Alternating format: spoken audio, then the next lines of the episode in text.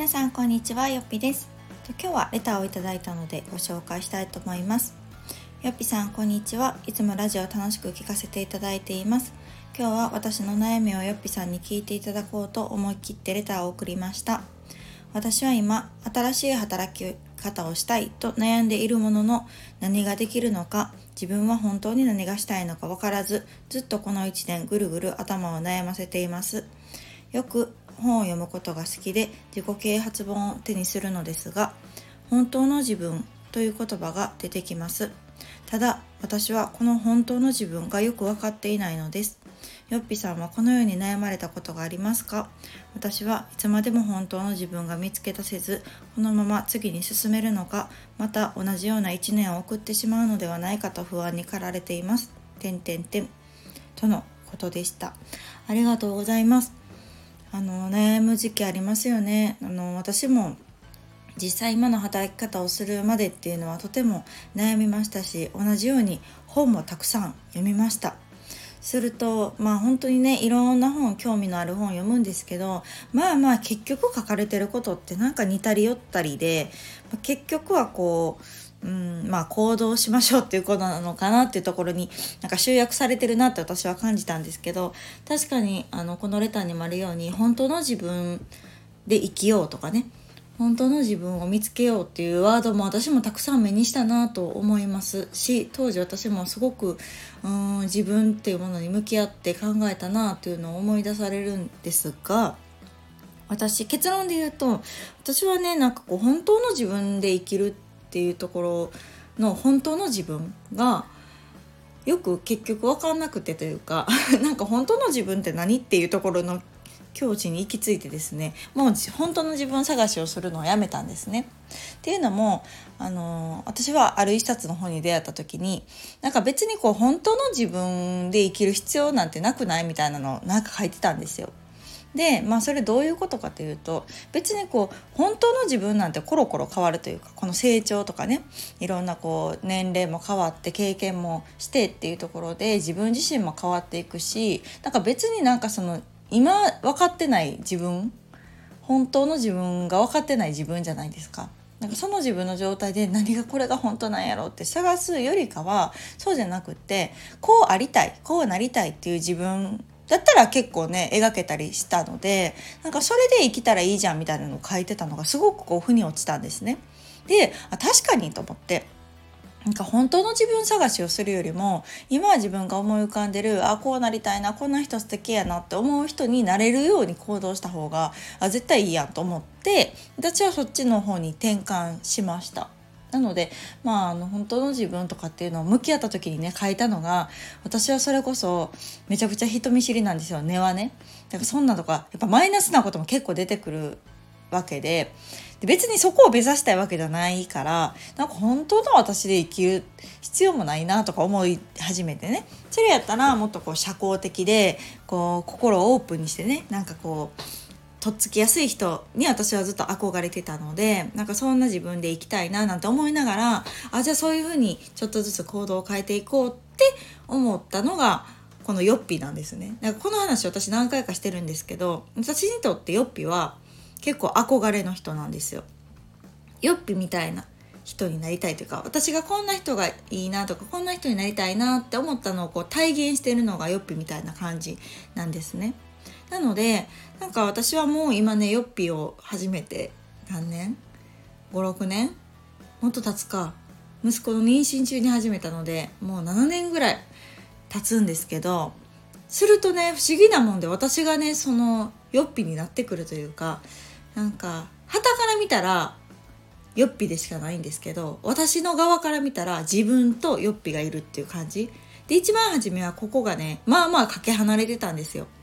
でもこうこんな7年もねよっぴをしていくとだんだんこの私自身もよっぴになってくるというなんか変な話してるかもしれないけどなんかそんな感覚になるんですね。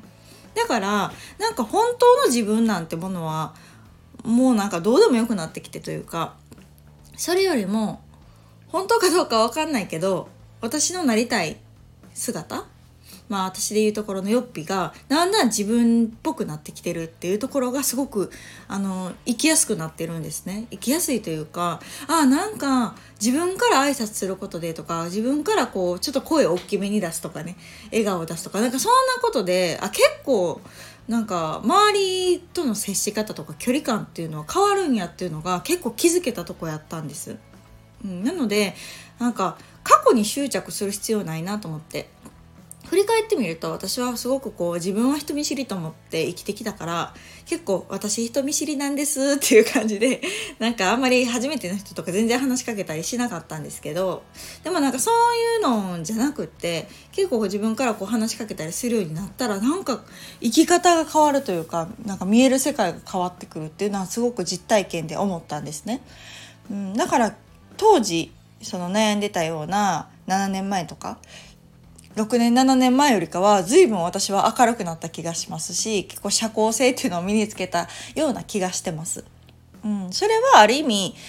本当の自分を手放したからかな手放したというかそこに執着しなくなったからかなとも思ってるんですね。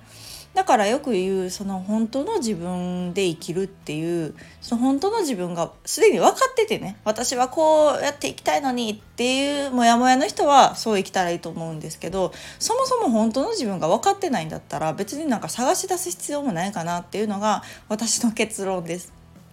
うん、そうした方がなんか私は楽しかったし楽やったかなと思いますね。うん、私はこんな感じで生きていきたいとかこんな人になりたいもっと行動的でねもともとはすごく慎重派やしなんかこう失敗したくないとか傷つけなくないみたいな感じでこう無難に生きてきた人間なんですね。本当にこう石橋を叩きまくって生きてきたような保守的な人間なんだけれどもでも私が理想とする人はもっとこう軽やかに、うん、行動的でこうやりたいと思ったらすぐやっちゃうみたいな失敗もちょっとこうお笑い話にできるぐらいなフランクさを持ってる人ってすごく素敵やなと思ってたからなんかそうなれるようにヨッピーではそうしようと思ってやってきてました。まあ、そのおかげもあって私は今かなり行動的に過去に比べたらねなったなとか思ってるのでん、なんかそれでいいんじゃないかなという気がしていますしなんかそれは結構おすすめですよ。なんか自分のこうありたいなこんな人になりたいなって思うものになってみるっていうことですよね。なんかこう過去からのお付き合いがあるお友達とかがいたらねなんかこう急に「えなんか感じ変わったな」とかって思われるの嫌やなとか思うかもしれないですけどそれほどね周りはあんまりこううん意識してないというかある意味こう新しく変わったことによって、まあ、いい影響が出るならねあのあなんか良くなったねって言ってもらえるかもしれないしなんかそれはそれでもそういうふうにね人は定着すると思います。うん、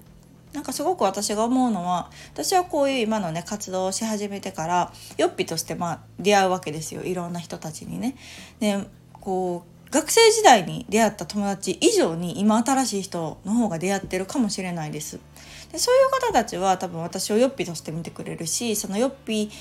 の感じイメージされてることがきっと私になってるのでなんかすごくこうお付き合いしやすいんですよね。私も自分がこうなりたいこうありたいと思ってる人で生きようとしてるしそうそんな人だと思ってこう見てくれるっていう関係がすごく心地よかったりするんですね。